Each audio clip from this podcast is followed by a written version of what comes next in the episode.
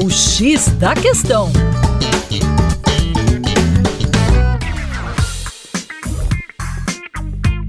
Olá, ouvintes, como vai? Tudo bem? Com você, o Juninho Lopes, aqui do Terra Negra. Hoje no X da Questão para fazer uma abordagem sobre a questão religiosa nos Estados Unidos. Segundo a pesquisa do Instituto Gallup nos Estados Unidos, o percentual de americanos que não são membros de uma igreja ou sinagoga ou ainda uma mesquita caiu de 70% para 47% de 1999 para 2020. No ano passado, a análise da composição religiosa da população americana revelou que o percentual de americanos sem religião passou de 16% em 2007 para 29% em 2021.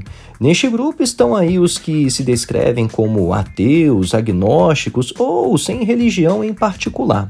O mais interessante é que há uma politização da religião nos Estados Unidos. E a identidade religiosa agora adquiriu uma conotação política que não costumávamos ver.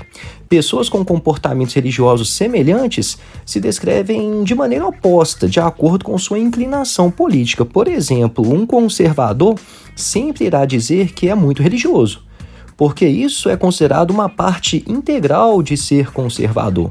Por sua vez, o progressista vai dizer que não é religioso, mesmo que seja, simplesmente porque não quer que outras pessoas pensem que são, que ele é um conservador.